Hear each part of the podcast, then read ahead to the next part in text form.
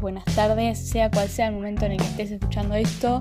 Bienvenido a un nuevo episodio de Del otro lado, donde nunca vas a escuchar que alguien se quede callado. Hoy buscamos entrevistar a un súper invitado, un estudiante de colegio, Matías Salari. Por eso, quédate y escucha este nuevo segmento.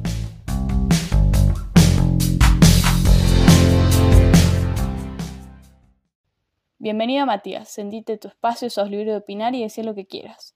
Contanos un poco de vos, cómo estás, qué te gusta hacer, sos de, sos de acá, lo que quieras, sentite libre de contarnos lo que tengas ganas. Hola a todos, hola Lola. Bueno, es un placer estar acá, muchas gracias por invitarme. Tengo 16 años, nací acá en Ushuaia, voy al Colegio Nacional de Ushuaia.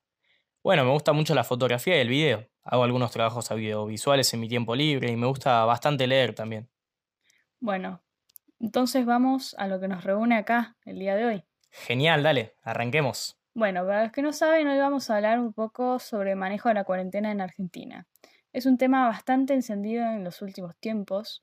Se suele debatir tanto entre los adultos como entre los adolescentes, sobre todo porque abarca mucho sobre los intereses actuales de la vida, ya que nos afecta a todos en primer plano, ¿no?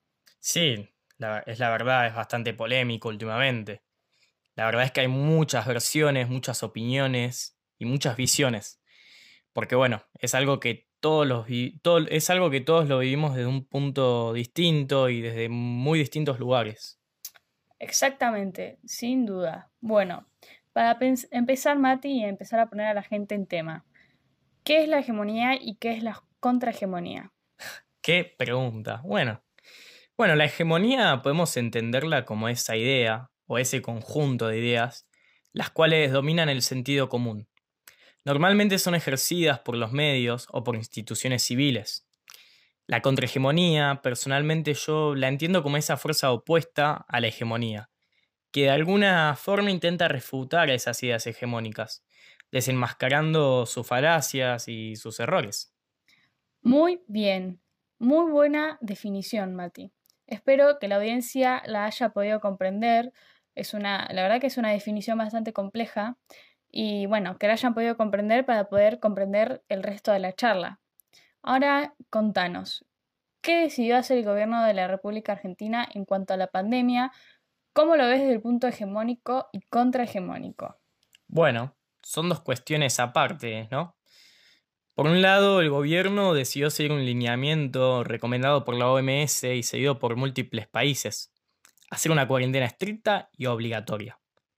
Ahora bien, nuestro gobierno lleva casi medio año imponiendo un modelo para combatir al coronavirus que ningún otro país utilizó.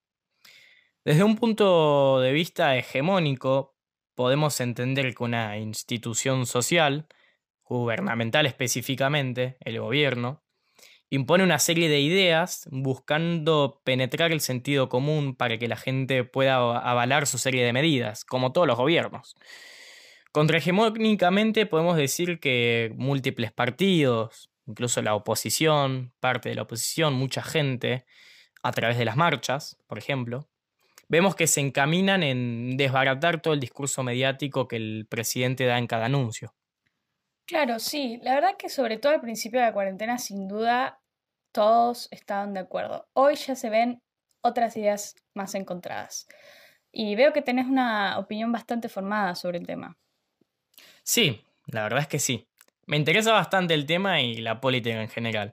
Pero bueno, esa no es mi opinión. Esa no es mi opinión. Simplemente te conté algunos de los hechos. Bueno, si me lo dejas así, entonces, ¿cuál es tu opinión? bueno, me pareció excelente la rapidez, como dijiste recién, eh, que dijiste que al principio todos estábamos de acuerdo en que tendría que haber una cuarentena. Me pareció excelente la rapidez con la que el gobierno de Alberto Fernández actuó.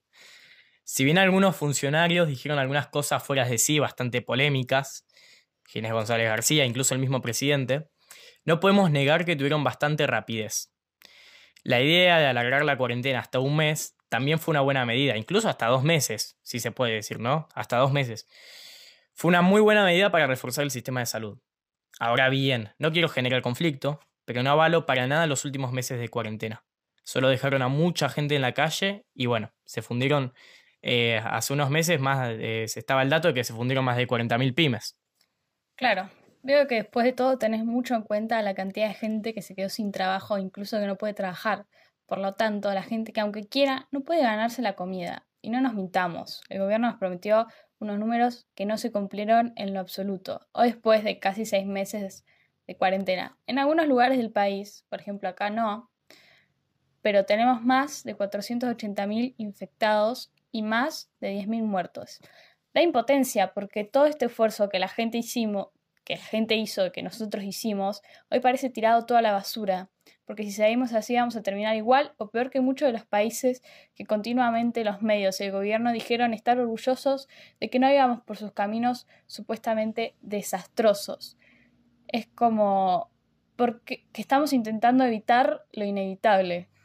Bueno, la verdad que sí, da impotencia todo ese esfuerzo tirado a la basura. Porque bueno, si bien Ushuaia, en Ushuaia estamos muy bien, Río Grande no tanto, muchos otros lugares del país no. Y es solo cuestión de tiempo para que pase. Ojalá que no, pero bueno, siempre es una muy alta posibilidad. Después del segundo mes de cuarentena estricta y obligatoria en todo el país, ya era visible que el camino que decidimos tomar no era viable. Lamentablemente el gobierno no se retractó y yo creo que por orgullo, por orgullo propio que el, que el partido de todos tuvo, ya no cambian de plan. Ojalá nos tapen la boca y no pase ninguna de estas cosas y el esfuerzo del país no haya sido en vano. Solo nos queda esperar a ver qué pasa y ojalá no termine tan mal como aparentemente es el pronóstico actual para el futuro. Bueno, sí, también esperemos que pronto nos devuelvan nuestra libertad, que bueno, está retractada en la, nuestra constitución, y todo el país pueda volver a funcionar a la normalidad. La gente pueda trabajar, nosotros volver a las aulas, y bueno, sobre todo, que es lo que más anhelo, que los tres poderes puedan funcionar con normalidad.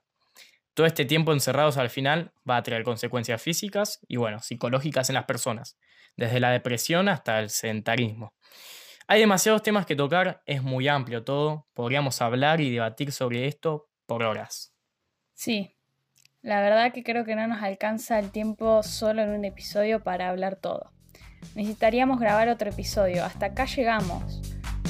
Para concluir, el imaginario social hegemónico puede modificarse con el paso del tiempo y si esto pasa y la gente se revela ante las medidas, todo lo que hicimos hasta ahora será echado al perder en días. El avance volverá todo para atrás. Es muy posible que esto pase, la gente ya está cansada y tiene un límite. Es solo cuestión de tiempo que la gente cambie su imaginario y cambie de idea, obvio. Bueno, la cuarentena no es para cualquiera. Espero que en sus casas no la estén pasando mal. Si necesitan cualquier cosa, no duden en escribirnos. Hablen lo que les pasa, no se lo guarden, que siempre hay alguien ahí para escucharlos y acompañarlos. Muy buen consejo, Mati. Bueno, esto es todo por hoy. Gracias, mil gracias por venir acá a hablar con nosotros. Espero que nos volvamos a ver pronto y que podamos profundizar un poco más el tema. Muchas gracias a vos por invitarme. Hasta luego, gente.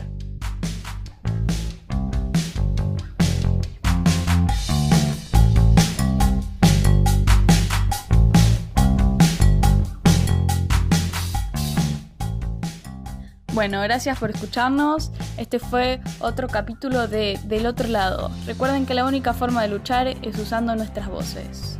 Hasta luego.